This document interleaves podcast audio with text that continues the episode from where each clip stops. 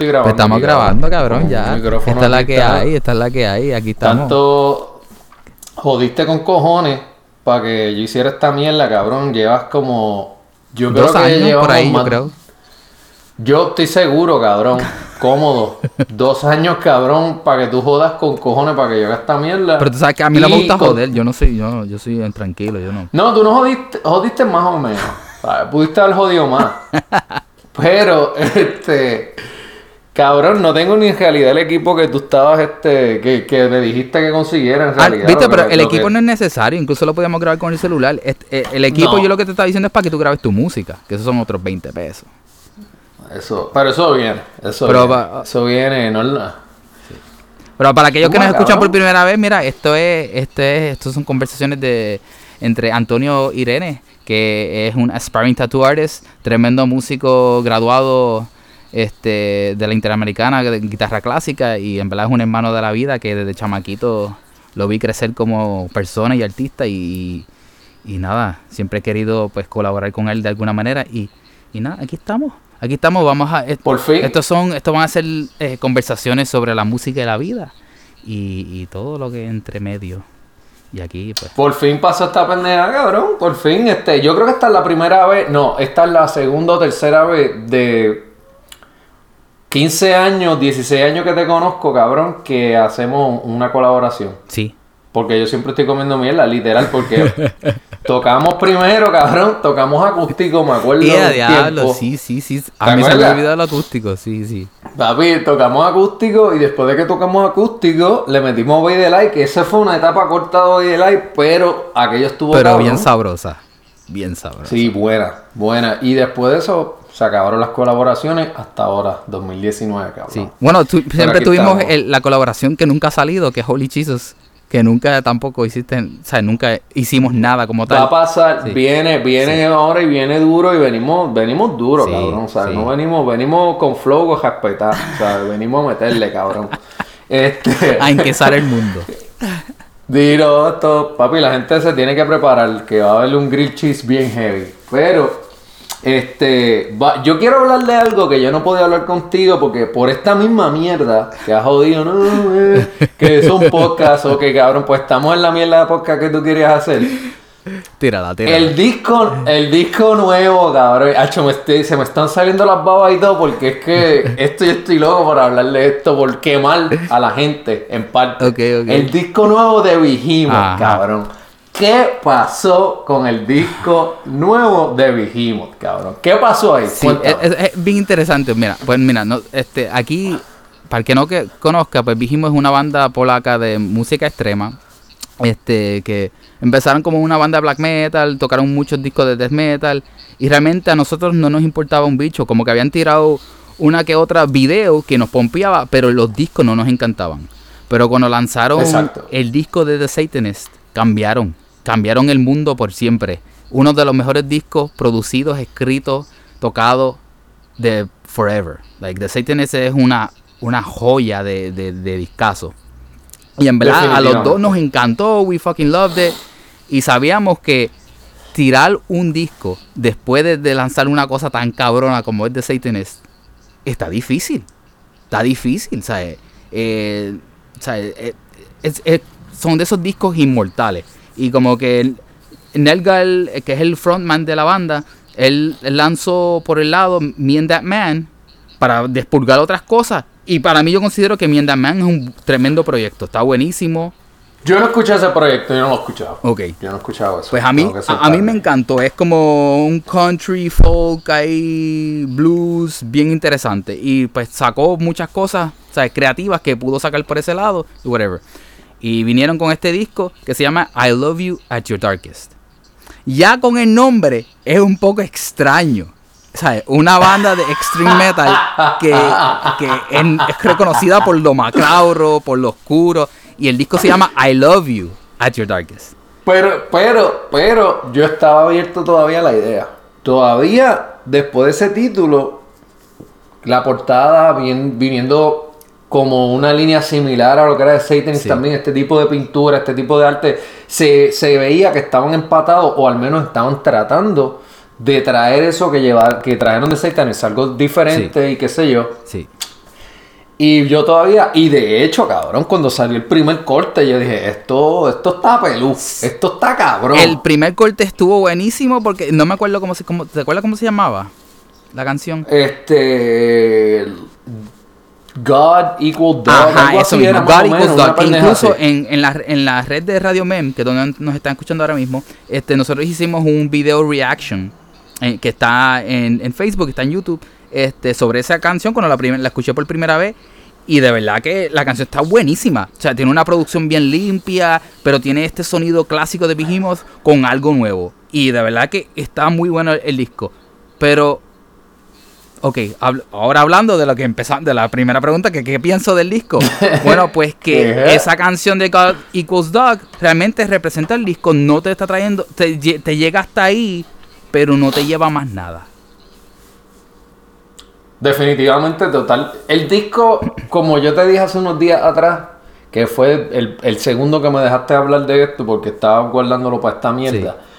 Era este una línea, cabrón. El disco es como una línea recta. Exactamente. Que no tiene ningún, ninguna alzada ni ninguna caída, Exacto. cabrón. Es una cosa que yo como Exacto. músico me siento a escuchar y es como si hubiera un puente estrecho y nunca pasa nada. No tiene un peak moment. De hecho, esa canción con la que ellos salieron primero es la mejor para mí del disco y después de eso lo demás es como que qué carajo. No puedo decir que el disco es una No, no es un mal disco, pero no es un disco memorable. No, no, y tengo otro que también yo le tengo el, el guante en la cara a este cabrón. Bien hijo de puta, porque es que papi. Y ya yo sé por dónde tú vienes. Le tengo el guante en la cara a este cabrón porque. Espera, espera, antes de llegar allá, este, entonces, en- si vamos a hablar No. de, de- vamos a ver qué es el de Fueguito, ¿cuántos fuegos tú le das al disco de, de I Love You at Your Darkest de Behemoth? Ah, cabrón. De 10 fueguitos, Sí, mano. 10 fueguitos. ¿Cuánto de- de 10 fueguitos? ¿Cuánto le damos? Yo te diría de verdad, y esto es diciéndote aquí yo sin volverle a dar mucho oído al disco y me atrevo a sentarme a escucharlo de nuevo, porque a veces las opiniones cambian Sí, cuando sí, sí, escuchas sí. un disco. De hecho, yo he escuchado discos que digo, esto es una mierda y pasan dos años, cabrón, y escucho el disco para atrás y digo, esto estuvo cabrón, ¿qué me pasó a mí? Sí, eso pasa, eso pasa Pero- bastante.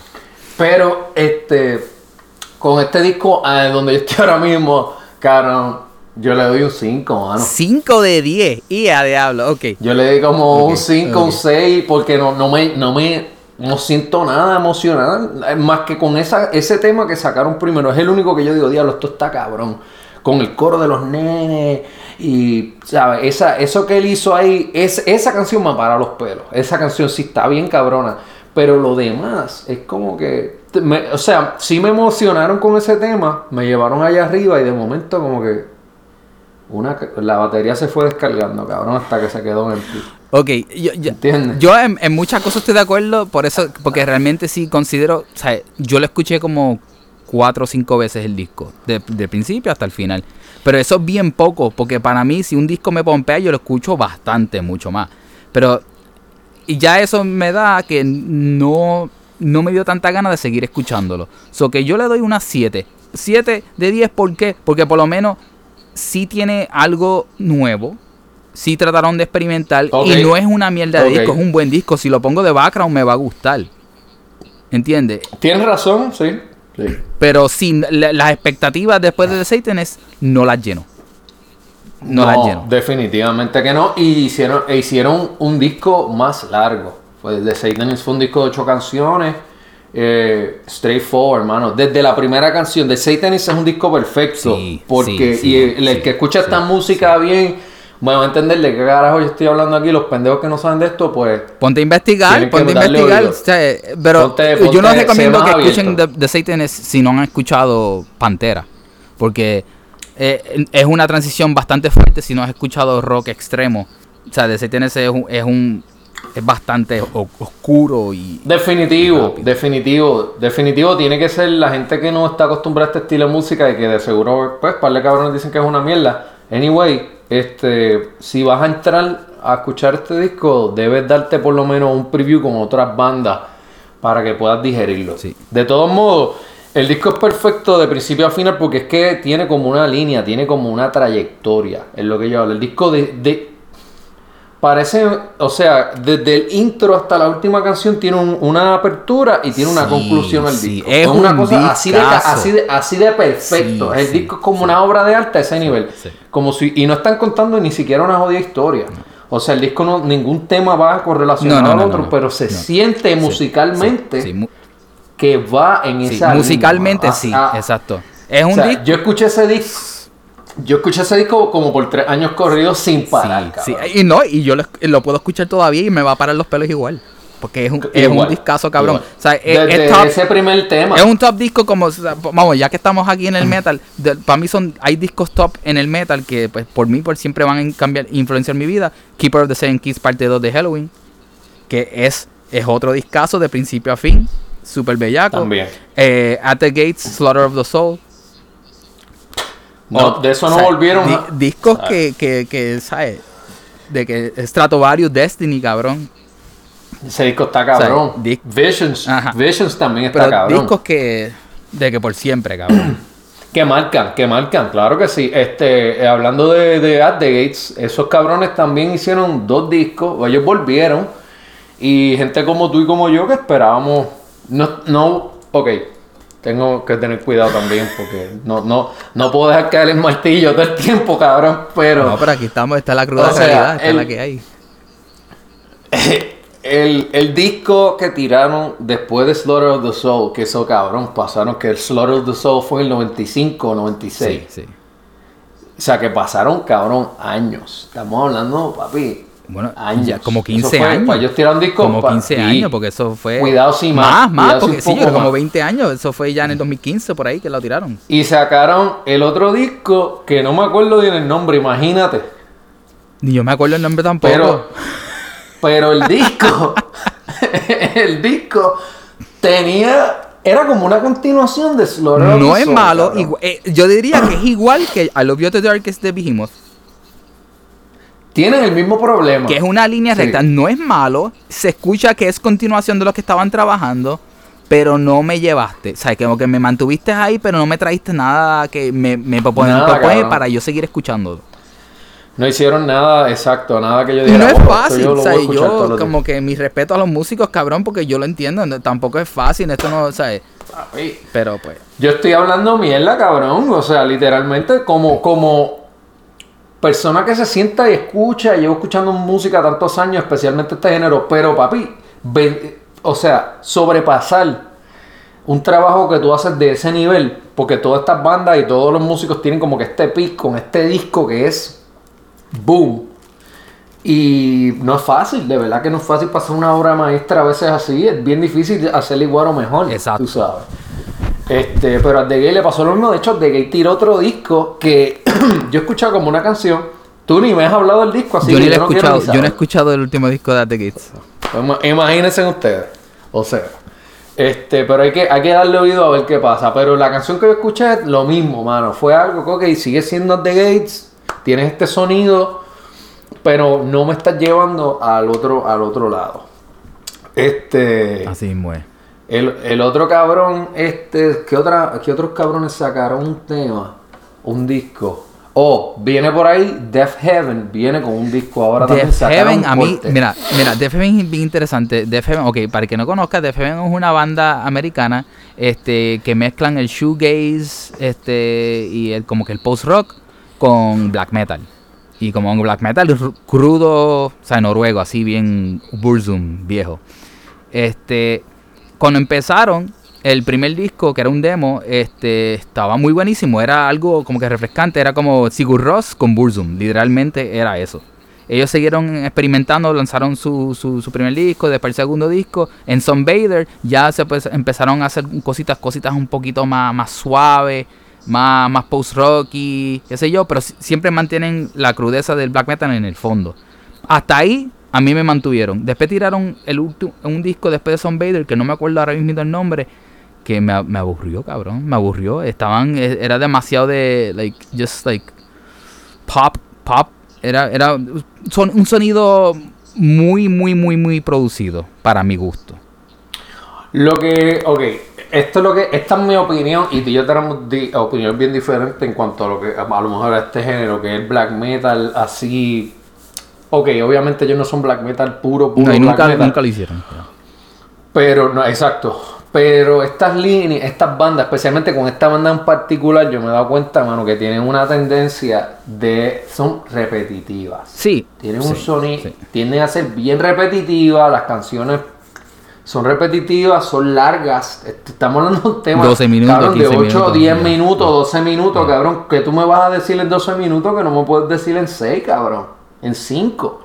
Pero es que esa es la Entonces- idea. el- el- o sea, en base a eso, yo digo como que el black metal siempre ha sido como que es drony. eh, es algo que supone que te lleve en un viaje, cabrón. O sea, no es, no es para tú escuchar. Si tú quieres escuchar canciones cortitas, escucha pop. O sea, No, definitivo. Y yo entiendo, lo, lo que tú estás diciendo, yo lo entiendo. Pero no hay este.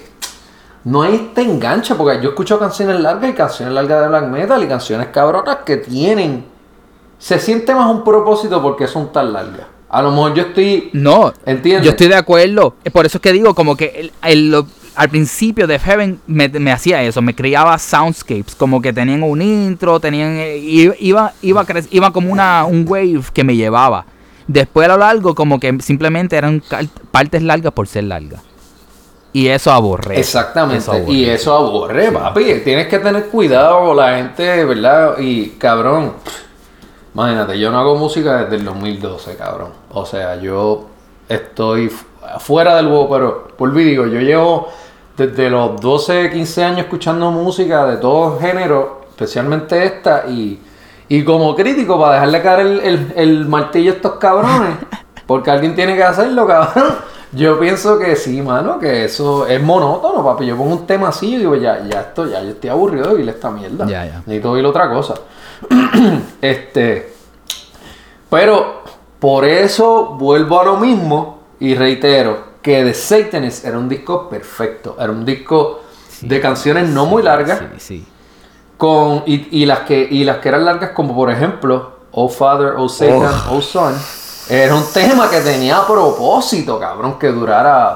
Yo no creo que ni llega a los nueve minutos esa canción. No, no me acuerdo, Y- pero, y- pero el disco... No, pero es que como quiera, la manera en que ellos jugaron con ese... Es que ese disco, como ellos lo dijeron, it was like a... A stream of consciousness. Eso era... Es algo Es una No, experiencia estuvo- espiritual. O sea, es súper cabrón. Eso estuvo demasiado de cabrón. Este, tengo otro disco que está bien cabrón, que quiero hablar, pero no lo voy a mencionar ahora porque, digo, no sé si vamos... Hay tantas bandas dentro de este género que podemos seguir este, masacrando o extrañando, cabrón, como Vital Remains, cabrón. Vital Remains estuvo bien bailado. Pero Vital ¿Qué Remains estuvo Vital cabrón Remains? cuando le dieron un espacio a Dave Suzuki.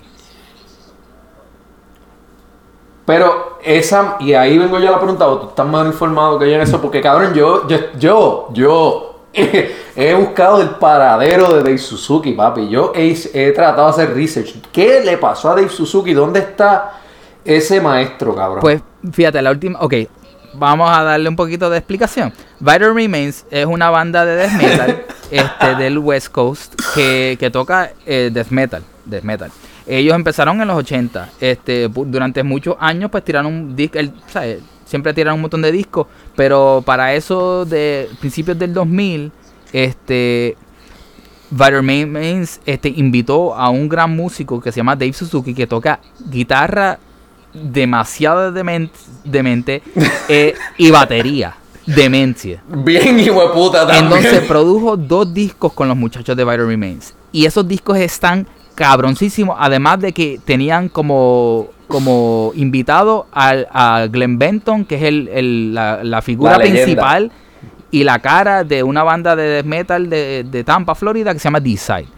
Y e- este Glenn Benton es una leyenda en el, en el metal, death metal. O sea, él se, se puso una cruz al revés que se quemó en la frente eh, en, la- en los 90. Es una leyenda. Y entonces, esos dos discos que produjo Dave Suzuki, tocó guitarra, tocó batería y cantó Glenn Benton, esos discos están cabroncísimos. pero de cabroncísimo. El primero se llama The Christianize. El segundo, ¿cómo se llama? Icons of Evil. Icons of Evil. Icons of Esos dos Evil. discos están cabroncísimos, pero de que es súper duro. Entonces, después de Este- eso, Dave Suzuki lo votó, el, el muchacho de Viral Means lo votó. Por- Ah, eso fue lo que pasó. Ahí lo que pasó es que lo votaron porque eh, él sentía que Dave Suzuki estaba empujando a la banda hacia un lado que él no quería. Y entonces Better Remains era del otro muchacho, que es el, no me acuerdo el nombre de él ahora mismo, que es otro guitarrista. Creo que era el gordito, el Exacto. gordito guitarrista. ¿verdad? Entonces, pues nada, Dave Suzuki, él se fue a hacer otros proyectos. Este, él estuvo en uno- unos proyectos ahí que ahora mismo no me acuerdo el nombre, pero él sigue activo dentro de la música. Este, pero simplemente ya no, es, ¿sabes? No, no, ya no está at the iconic level en el metal como estaba antes. Mano, yo te puedo decir a ti que Dave Suzuki fue una de las cosas. Con Vinyl Remain fue uno de los proyectos que me impresionó porque yo no había escuchado. De hecho, ahí fue que Dis- Decide, o como se llama. Ellos decidieron cambiar un poco su estilo. Yo estoy seguro que en el Inventon, cuando vio lo que pasó con Vinyl Remains y Dave Suzuki, ellos decidieron cambiar el estilo. Bien y cabrón. D- más melodía después, después que. Glenn Benton hizo lo de Better Remains, D-Side se puso mucho más melódico. Subió de level. Entonces, Sí. Con Scars of the Eh, Crucifix. Dave Suzuki, lo que. Lo, lo- papi, con ese disco que está cabrón, que tú me lo regalaste, todavía lo tengo. Ese disco está hijo de puta. y esa gente. Él cambió, él, él- él fue el primero que yo sepa, ¿verdad? A lo mejor me estoy equivocando, que mezcló esos dos sonidos, el extremo de algo bien, bien melódico, como decirte un Ingui la vida, Neoclásico. Neoclásico en el death metal, Neoclásico. cabrón. Yo nunca había escuchado eso. y no. lo metió. Tam- no, no, no, Me disculpan a mí, el cabrón que tenga una información diferente, que nos los deje saber y lo Y tire. usual un no escucho picking, cabrón, como, como un. No como un solo, sino como un riff. ¿Quién carajo había hecho eso? Yo nunca había escuchado algo así, cabrón. Te está haciendo un sweep picking en un riff. O sea, este es el riff. Ahora sacaste este riff, cabrón. Era una bestia, cabrón. Es una bestia porque el tipo, si está vivo, tiene que tener todavía esa destreza musical. Pero el pendejo hasta que lo votó, que obviamente se tiene que estar arrepintiendo porque la- esa banda se murió después de eso, cabrón. Yo no sé ni siquiera si hicieron otro disco y si lo hicieron ni me interesa. Pues yo creo que ni Siguieron, Benton siguieron, no, pero. Glenn sigue, pero pues, no es Dave Suzuki. La era de Dave Suzuki, Glenn Benton, eso es fucking igual. Status como The Satanist, como Solar of the Soul. Son esos discos inmortales, cabrón. ¿Sabes? Exacto, cabrón. El que le gusta de verdad el metal extremo, el black metal, el death metal, y va a escuchar esta Hazte el favor, este- escucha este- The Christianize este- y Icons of Evil, cabrón. Si no han escuchado, y si escucharon, denos saber qué piensan. A lo mejor los discos para nosotros están bellacos. Ustedes Sí, dicen, puede "Eso decir que una para ti sea una mierda". porquería, pues vamos a hablar de eso, me Pues aprendemos. vamos Enséñame qué está mejor. ¿sabes? Nosotros aquí queremos hablar poco a poco de las cosas, de la música que nos influencia, de las que- los discos que nos impactaron la vida y que todavía siempre se van a quedar parte de nosotros, cabrón. Exacto. Y el que piense diferente, déjame saber, porque a lo mejor yo estoy en la grada de los dinosaurios y a lo mejor ahora hay algo bien bellaco que yo no he escuchado. Aunque yo, yo me mantengo al día, yo me mantengo al día y yo trato de escuchar Yo- todo lo que hay por ahí y, y todavía, mira, dentro de, si de la era nueva, este, ya lo siempre se me Te olvida. estás rascando la frente. No, no, es que, es que hay un montón de cosas, pero es que son como que demasiado mentales, mano. Como que está, hay un muchacho que, un guitarrista que mucha gente hoy en día alaba, que es Tosin Abasi, de Animals as Leaders. Esa, Oh, ese esa yo- banda yo a mí me escuchaba esa aburre. banda. Esa banda yo no puedo escucharla. De verdad que es, es como que, ok, entiendo que está duro. Qué bien, me alegro por ti. Pero cabrón, no me hace nada, no me, no me da nada, ni cosquilleo. Tú sabes que el metal te tiene que causar que se te paren los pelos, cabrón. Que tú digas, cabrón. Y, y Animals as Leader es como una casqueta mental, cabrón. Full power, cabrón. Es como que, mira, estoy bien duro, papi. Toco una guitarra de 10 cuerdas. Entiendo. It's like, fuck, man. Te entiendo, cabrón. Te entiendo, pero. Y así podemos hablar. Yo no. O sea, estamos. de- todavía estamos dentro del género de música. Este. Metal extremo. Exacto, sí, decirlo, estamos en el, en metal, el- sí, empezamos por aquí, pero es que teníamos todo esto que lo Yo- llevábamos cargando. Sí, y, y puedo, este, tengo tantas cosas en la mente ahora mismo y no quiero como que, no sé cuál, cuál, de cuál hablar ahora mismo, porque hay tantas bandas que puedo masacrar, pero puedo elevar a otra. Vamos a glorificar a este cabrón, mano. John Not Vade, Dissection, mano. obligado, obligado, Wow. Obligado. Qué dolor en mi corazón decir que John Not Vade nos duró por tres discos, lamentablemente. Pero tres discazos. Lamentablemente o para, o, o para bien. Pero tres discazos, no, y, ok, lamentable para, bueno, no, es que, mira, esa, esa es la cuestión, el bien y el mal es bien relativo, y John Notveit, él se fue con él quiso. no, O sea, definitivamente. estemos claro. de acuerdo o no. Ok, John Notveit es un músico sueco. Este que estuvo en el, en el resurgimiento del black metal melódico. Eh, mucha gente considera los discos de él un poco más death metal melódico, pero realmente es que él hacía la música como él la sentía. Y es música bien espiritual. Eh, sí con enfoque en el satanismo, pero un satanismo más astral, más no tiene que ver con lo cristiano. Bien diferente, es una cosa bien diferente. Este, y pues él era bien creyente en su, su manera, él tiene sus rituales. Este, él se fue preso por, por racismo, por una, una pela que le dio a alguien, pero durante ese tiempo tuvo más, se adentró más dentro de su filosofía y de su religión cósmica, de meditación este, anticósmica, y tiró uno de los mejores discos para mí también en el meta, que es Reign Chaos. Él me. Cabrón, ese disco es uno de los mejores. Y yo me enchismaste contigo porque para el tiempo, para cuando tú me llegaste a pasar la información de quién que era Dissection y ese disco, era tarde. ya, ya, yo no estaba con nosotros, cabrón, y yo estaba bien encojonado. La, cuando yo escuché la primera canción que yo escuché, me acuerdo, Starless Eon, y yo estaba en la computadora, papi, eh, era una PC, cabrón, de las viejas, cabrón, y estábamos tú y yo hablando por Messenger, cabrón, yo creo que era, imagínate, con, eh, en Hotmail, cabrón. Y cuando yo puse aquella pendeja, el cuarto se quería caer. Yo, pues, yo por poco lloro. A mí se me pararon los pelos de una forma, cabrón. Yo- No. Aquello estaba cabrón. Aquello fue una, aquello es una de las mejores cosas que he escuchado. Yo me emocioné más escuchando ese disco, de hecho, y no estoy comparando ningún disco con el otro, son totalmente distintos, pero estoy hablando de mi emoción como músico. Cuando escuché ese disco, escuchar The Satanist, cualquier otro disco de metal. Eso para mí, yo creo una conexión bien cabrona con Es ese que es bien espiritual, se siente bien cabrón, se siente bien cabrón, ese disco se siente bien cabrón. Era impactante, era una cosa como que, wow, cada melodía, era una cosa como que este tipo, lo que creó ese tipo ahí, y entonces tú sentías, que siempre se lo dije a Georgie, que en este disco él era como Una un despedida. cierre, él estaba cer- era como una despedida, literalmente, cuando él cuando tú escuchaste Mahakali, que es el último tema del disco, se sentía como si eso fuera un ritual, y él, Es que lo es, Yo lo es. Si tú escuchas el es- disco y tú, y tú realmente investigas las letras que le está diciendo, todo- todas las canciones son, son como hechizos, son hechizos como para ciertas cosas que él, él está enviando a, a la existencia y realmente eso es lo que hizo, él tiró ese disco, dio una gira con ese disco y se pegó un tiro. literalmente, Así, así.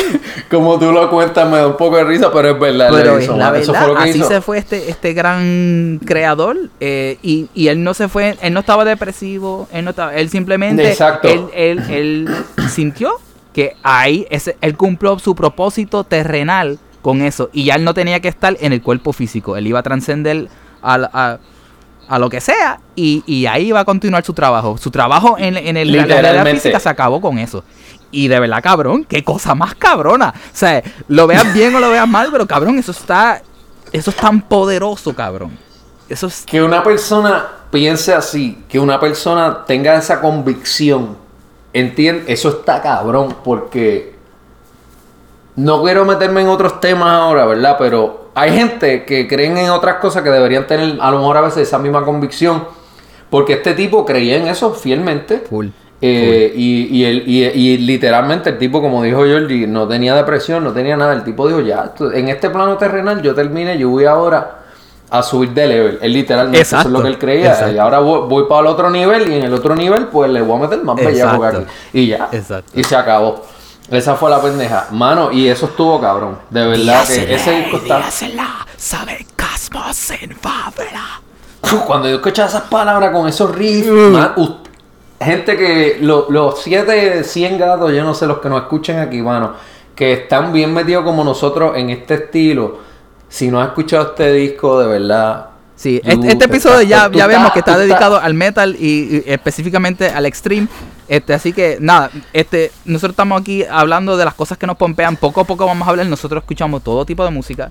So que Sí. poco a poco vamos a elaborar. No, yo no me voy. este- esto, esto no se va a acabar hoy. No. Sin que yo hable de esa persona que tú sabes a quién yo voy a hablar. Y, pero te tengo que decir a ti. te tengo- Pero te tengo que decir a ti que el disco, este, gente, escuchen Rain Chaos. Por favor. Rain Chaos. Dissection, Rain Chaos. Chaos. R-E-I-N-K-A-O-S. De Dissection.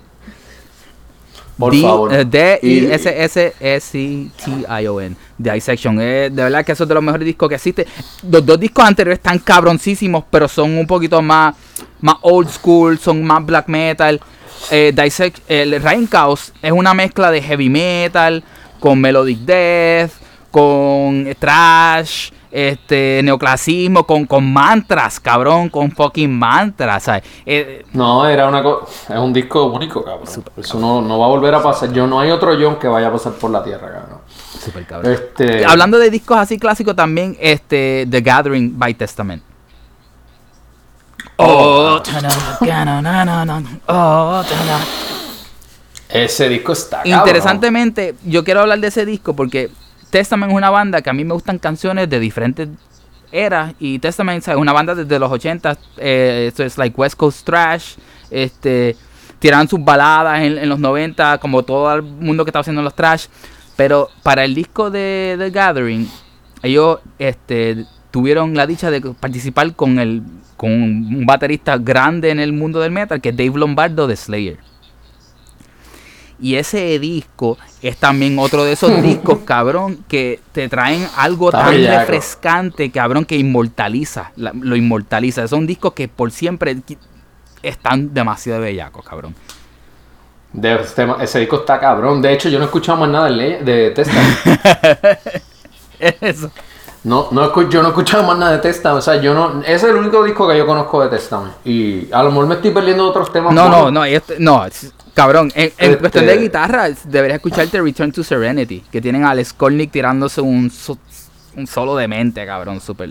La peste, la peste bien, que tengo que escuchar eso entonces, de verdad. Tengo que escuchar eso y darle oído, y, aunque, porque hermano, uno no puede, este, a pesar de que estamos en, qué sé yo, los 2019, yo- hay unos discos de una era, hermano, que uno se pierde.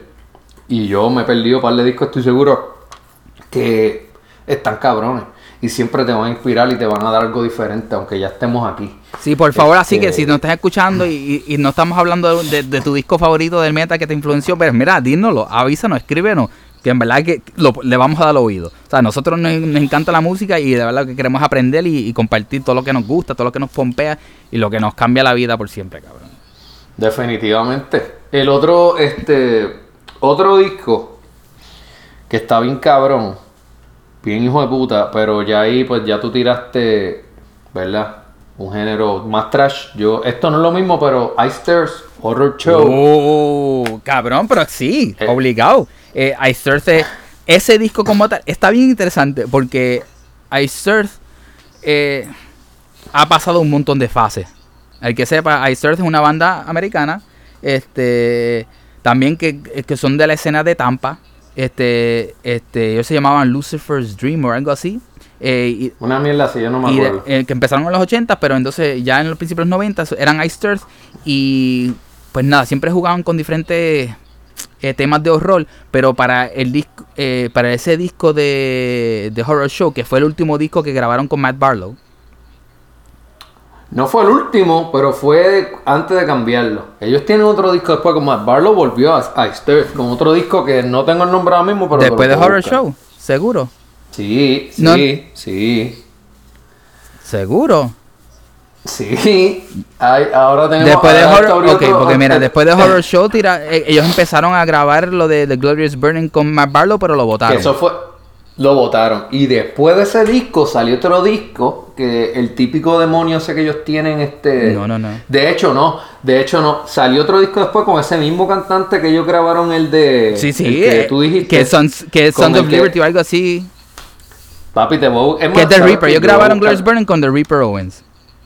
Exacto y después grabaron otro disco con ese mismo cantante y después salió otro disco y más Barlow es el cantante tienes que buscarlo cabrón yo no he escuchado ese disco déjame decirte yo no lo he No, no te estoy diciendo que el disco Anyways, bueno. but The Horror Show fue un disco concepto de, sobre temas de horror con, con sus diferentes monstruos clásicos.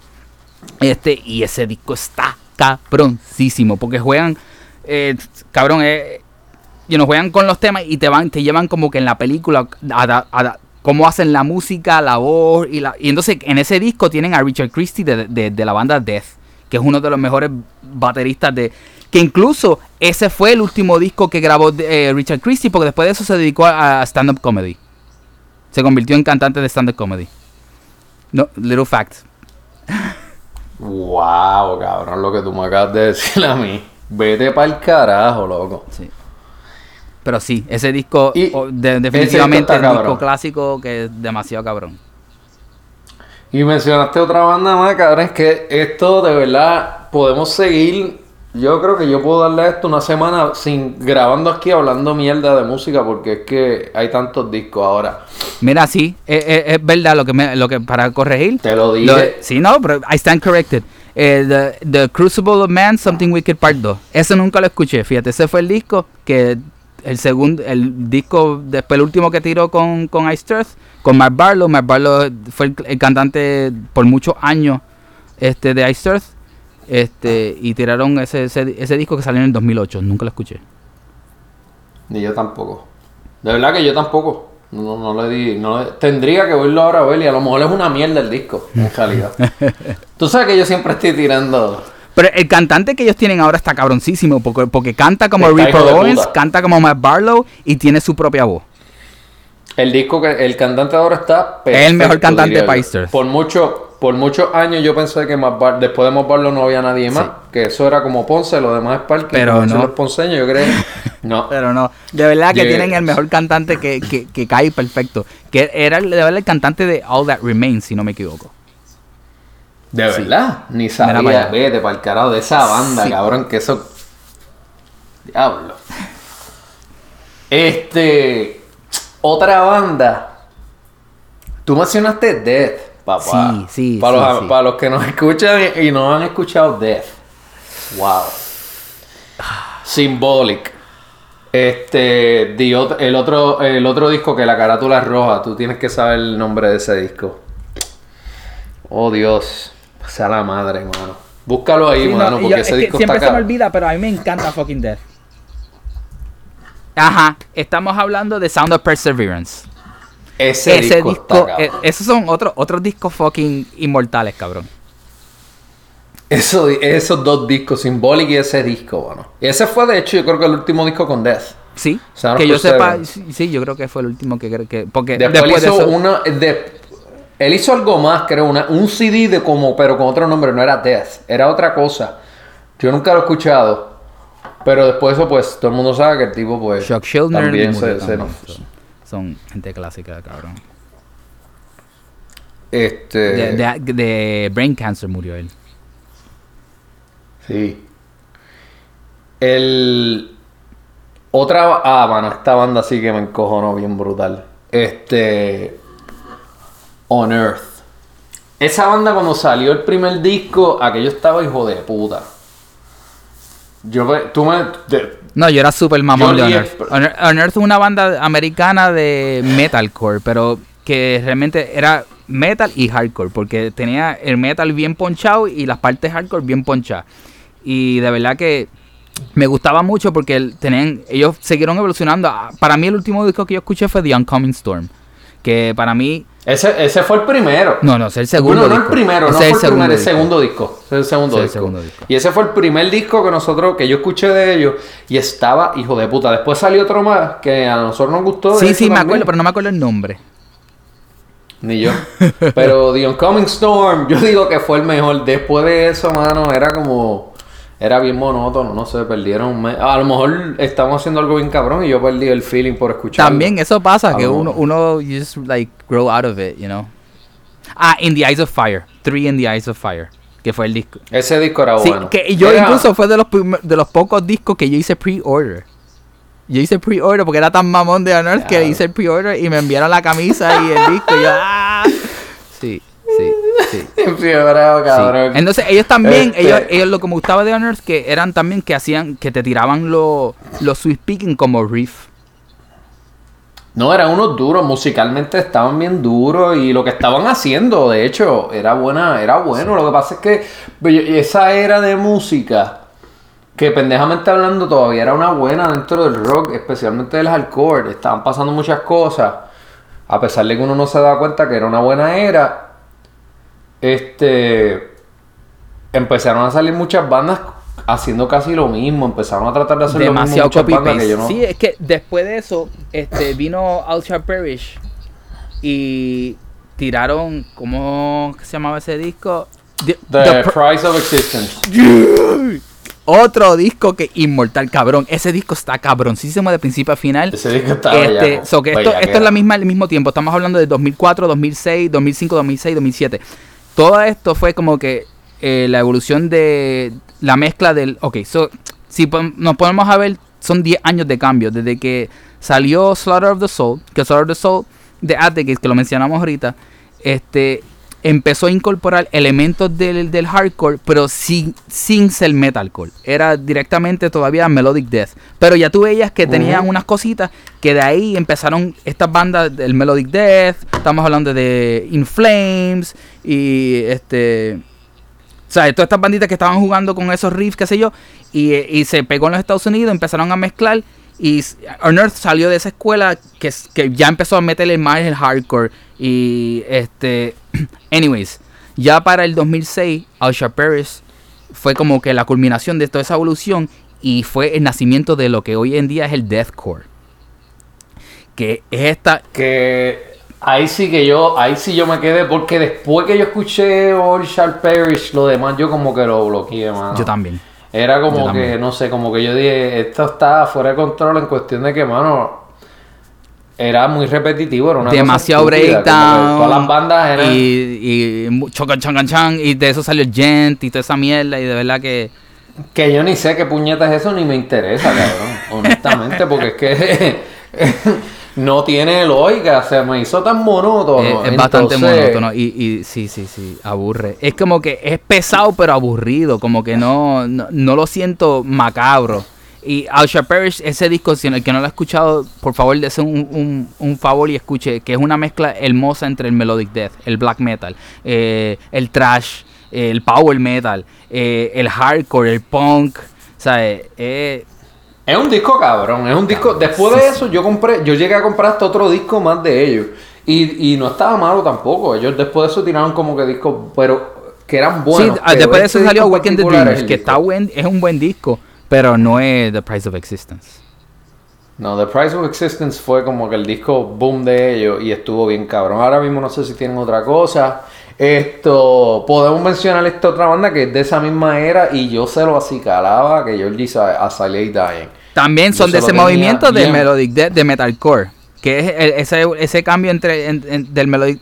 Estamos hablando de esos mismos años, después del 96 hasta el 2006, fue con estas bandas que salieron y Sally Dying de verdad que interesantemente eh, empezó como una banda cristiana este, pero ahí pasaron un par de revoluciones que acaban de volver. Porque Timbaland Benzi volvió con el corillo después de que mandó a matar a su esposa.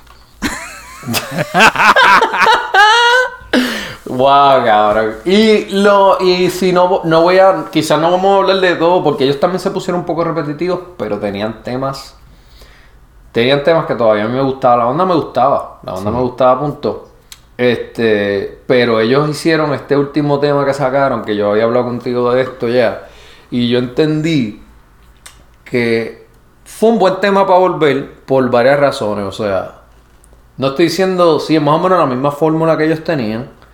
Volvieron, pienso que un poquito más agresivos, habían perdido como un poco de agresividad y lo, lo retomaron este tema. Lo bueno fue que realmente lo que está hablando en la canción realmente como que al, público o a la gente que lo escucha, a los que lo siguen, él estaba, tú sentías que realmente te estaba queriendo decir como que mira, esto me pasó y es como que estoy de vuelta y como que me, mano, me estoy levantando más o menos básicamente. no, estoy de acuerdo, sí, sí.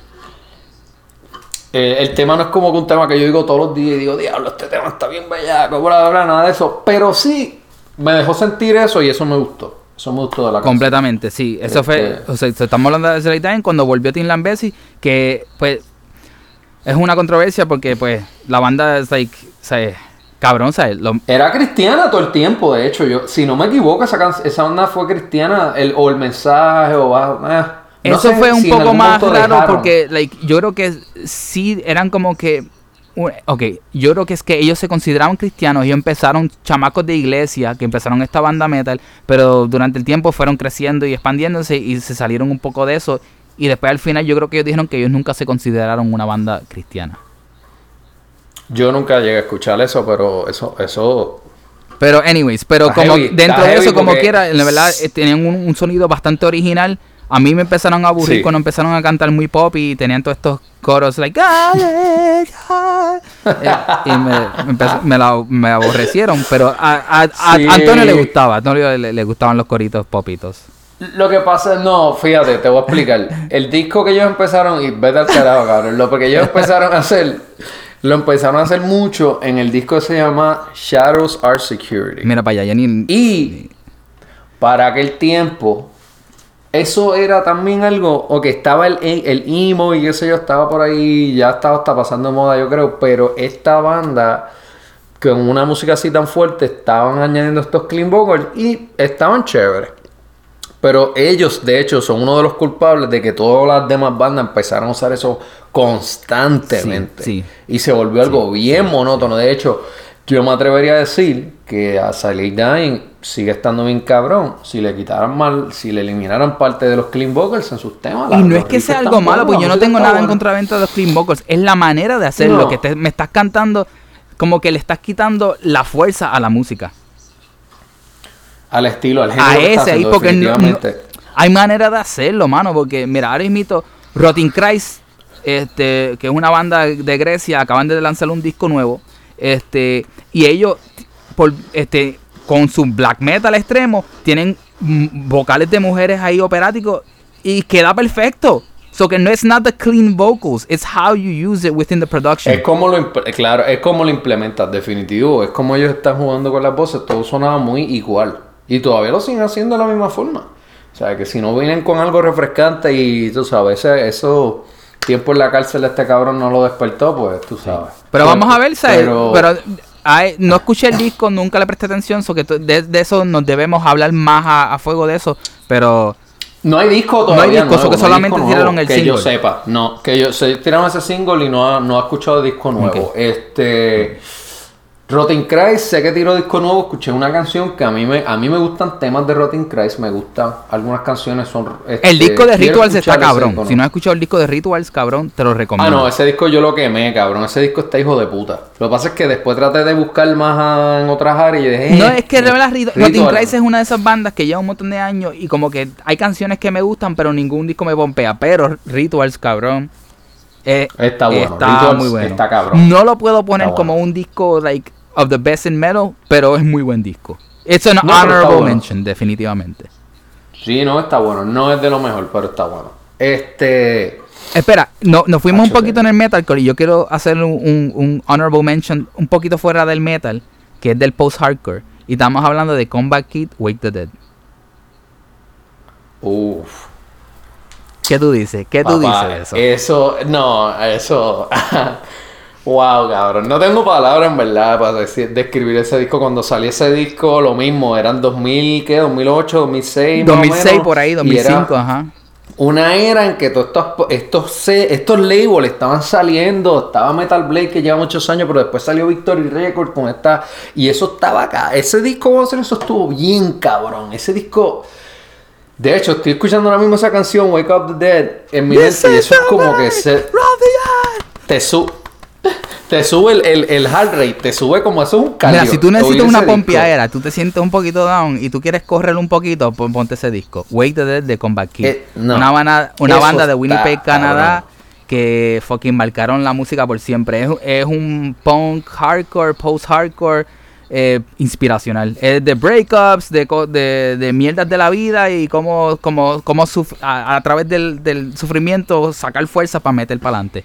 Y de verdad que No, está cabrón. Y de hecho, después, estamos hablando de ese disco porque, pues, eso es como que yo diría, ¿verdad? El, el, el top de ellos. sí, sí. Pero ellos tienen otros temas buenos. Ah, no, y otros tienen discos otros discos buenísimos también. y no, y no, no, o sea, no me, no vamos, no me voy a seguir yendo por ahí porque ya eso serían otra hora hablar de, de lo que es el punk y el hardcore y el post-hardcore y, y Ah, no, no, no podemos, No. ¿sabes? Pero de, me, tremenda mención, tremendo disco, mano. Eso está cabrón. Ese disco está hijo de puta. Eso no se puede este, negar. Ese disco, uff. Sí. Diablo. Y quiero, ahora que tú mencionas esto, voy a hablar de estos cabrones que yo no sé si están trabajando en Walmart, este, yo no sé dónde carajo están estos cabrones, pero, este, cabrón, Darkest Hour. Yeah, yeah. ¿Qué pasó? ¿Qué pasó, cabrón, con Darkest Hour después del disco? Que no me acuerdo el nombre, pero o sea, el chamaquito en la portada. Tú compraste ese disco y tú me lo prestaste, ese disco estaba, cabrón. Busca de los nombres. Sí, ok, pues The Darkest Hour. The Darkest, estábamos hablando de toda esta cuestión del Melodic Death y del Metalcore. So, The Darkest Hour fue justo en el medio de eso. Estábamos hablando del, del 2000, eh, del 2001. Y, y fue esta banda americana. Es, no, yo creo que son canadienses o americanos, no me acuerdo bien. Yo no me acuerdo, mano, de Anyways, de, de son América. Este, que eh, cogieron ese, ese movimiento de- del Melodic Death y con el, con el Metalcore y hicieron un sabor bien rico de ellos único. Este, ellos cuando empezaron eran un poquito just more metalcore, pero se fueron yendo más Melodic Death mientras iba pasando el tiempo. Este, ahora estoy buscando aquí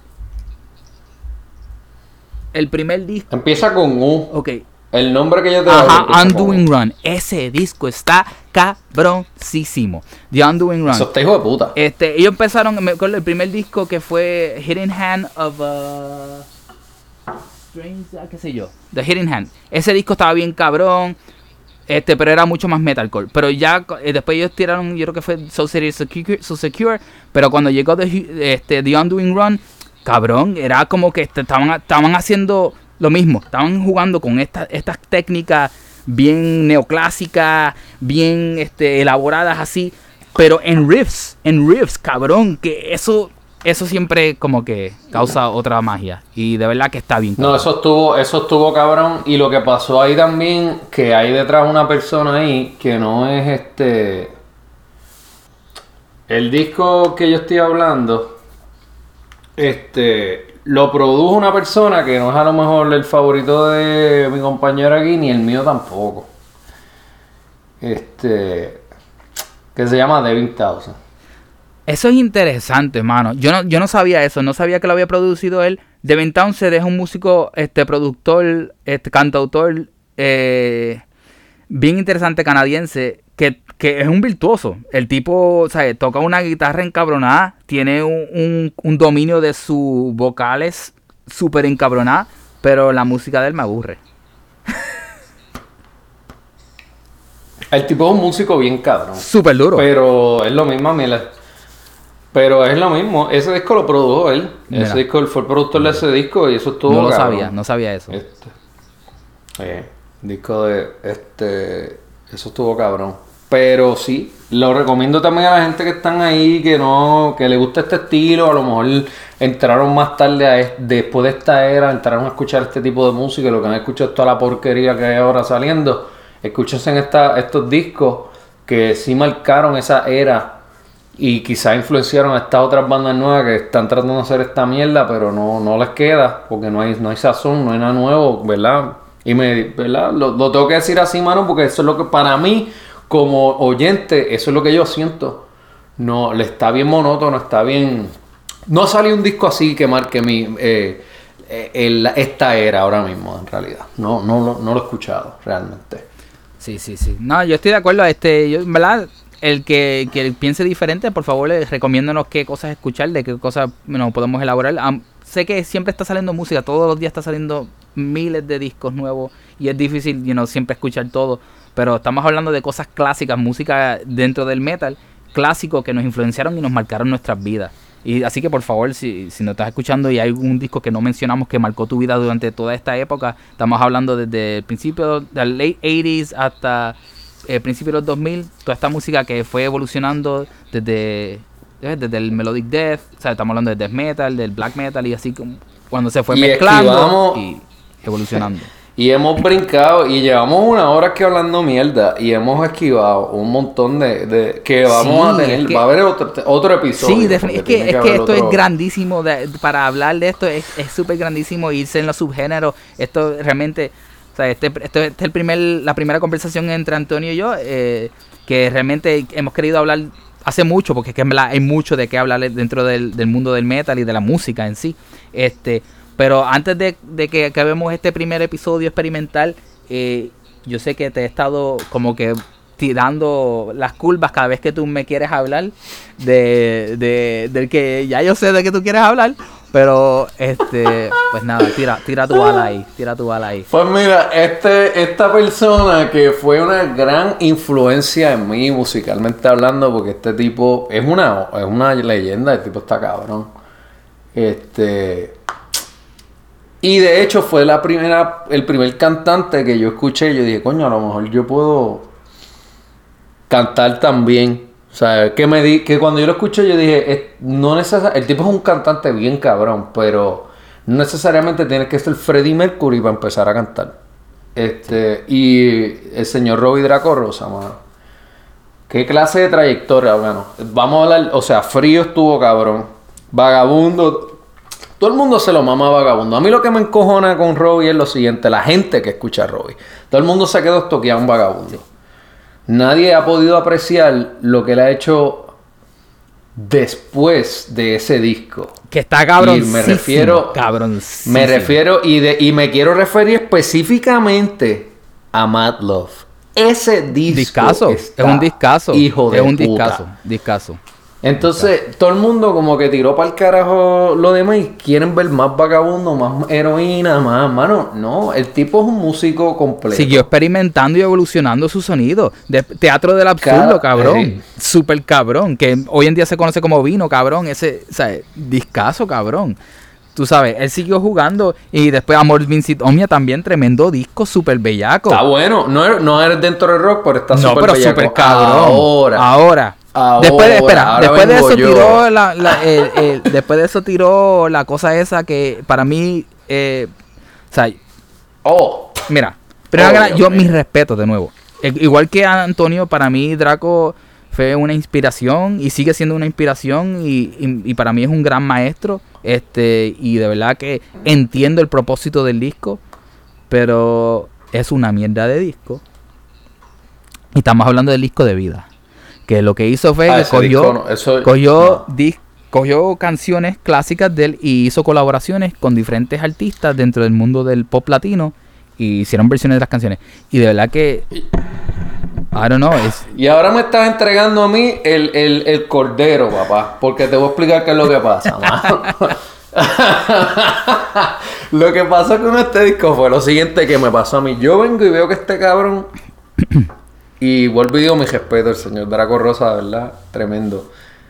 Pero saca este disco que yo pienso, o sea, Draco siempre con todos sus temas hace una versión nueva.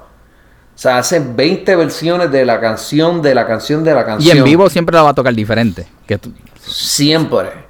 Pero entonces yo veo que él va a hacer este, esta mierda de disco y, y por una parte, a pesar de que va a ser el disco con estos artistas, yo digo, hay un chance de que esto sea bueno porque yo estoy pensando que va a ser un disco con música completamente diferente. Eso yo también. Porque tiene un featuring con un artista que nunca estuvo en tu disco anterior y es una era distinta. Pienso que vas a cambiar esos temas y los vas a tirar en versiones nuevas.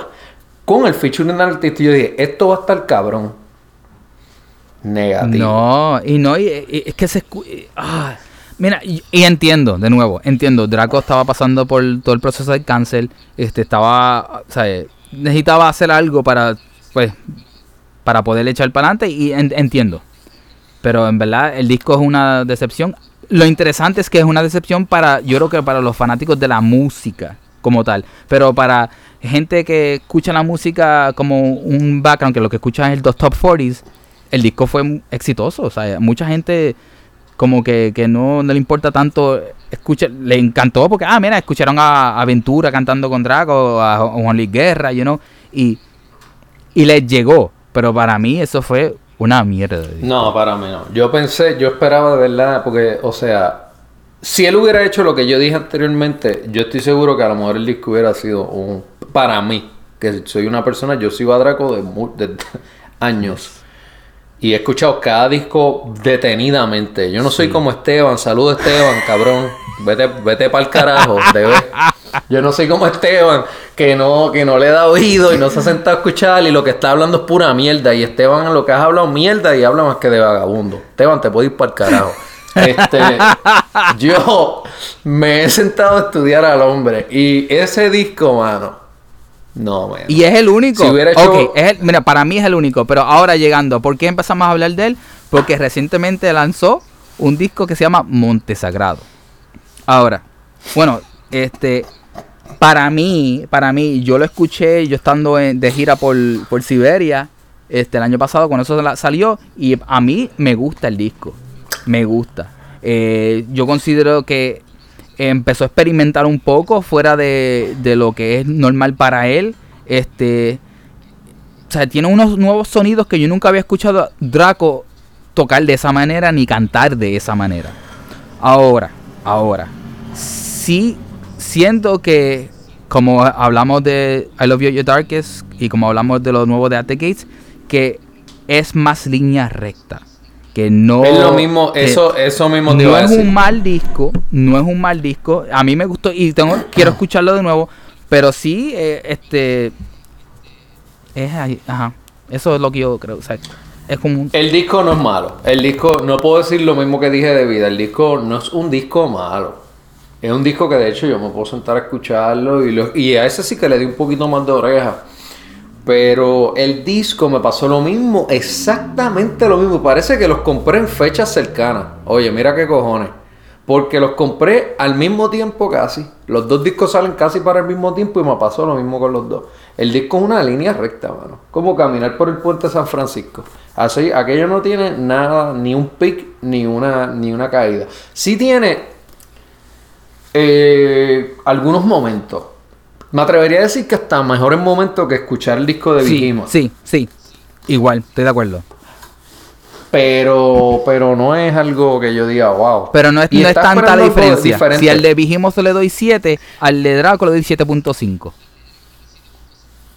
Yo, de hecho, yo al de Vigimos le di 5, pero yo al de Draco le doy un 7.5, sí, cómodo. Cómodo. Este, y vuelvo y, y vuelvo y digo, para que esto quede claro, yo no soy este de los analistas de Draco como Esteban.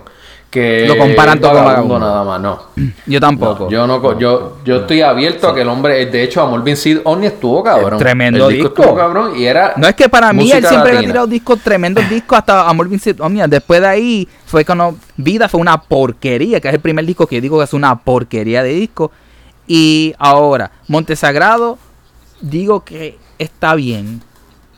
Está bien, no es un discazo, pero es un buen disco. Es, it's like, dentro de todo, tiene canciones que son refrescantes, cabrón. A mí Tonight Tonight me encanta ese tema, de verdad que lo encuentro. Esa canción está cool. Sí, no, tiene temas buenos, claro que sí. Tiene, tiene cosas eh, porque él se distingue por eso, por hacer cada disco diferente. El que escucha y sigue a, a Draco Rosa sabe que cada disco no va a ser idéntico. Así, así sea rock, que es lo que él básicamente, el bread and butter de él. Él siempre lo hace sonar distinto. El disco es diferente de una manera. Y eso está cabrón. Eso, él como músico se, se, se reta mucho de esa manera. Porque también es más difícil seguir llegándolo a tus fanáticos de esa manera. Eso es así. Hay gente que se casa con, con, con, con cosas. So, Saludos, Esteban. Eso está cabrón. es, es pendejo. sí. Papi, porque nos enredamos con esta pendeja, así que nos enredamos. Esteban se lo goza porque yo lo insulto cada vez que me viene con esa mierda, mano. Ese es el hobby de No, él. pero estamos, estamos. Mira, yo creo que hasta ahí lo vamos a dejar por hoy. Ya llevamos una hora y No, tres está minutos. bueno ya, Este, cacho, ah, ya estoy cansado. no, no, esto está bueno. Eh, esto, fue, esto fue lo primero. Eh, hablamos básicamente mucho del extreme metal y ahí ah, un poquito de shout out to Draco. Pero nada, eh, pro- eh, estaremos hablando más a menudo. eh, hablando sobre sí. diferentes géneros de música, sobre diferentes discos que impactan la vida. Y, y después de, de diferentes cosas, mientras la vida siga evolucionando, esto vamos a seguir conversando. Este, así que esto, esto han sido conversaciones de la música y de la vida entre Antonio Irene y Georgie Viento. Y nada, esto es Radio Men para Espero ustedes. que lo hayan disfrutado, que lo disfuten de verdad y pues le den oreja a los discos si no lo han escuchado, los que recomendamos y si tienen recomendaciones por no- para nosotros, por favor, este, Por favor, Tíralas, déjanos siempre saber. queremos escuchar otras cosas. De- definitivamente la vida, o sea, hay, demasiada música y hay muchas cosas que explorar y, y uno pues escucha lo que puede.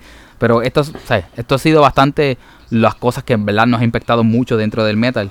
Y sé que nos faltaron un montón, no hablamos ni de Slayer, no hablamos de Sepultura, Oh. o sea, no hablamos de muchas cosas que... Y pero eso viene, eso viene. que este es el warm-up. Sí, este es el warming up, así que- Estamos arrancando. Ahí estamos. Gracias y hasta la próxima.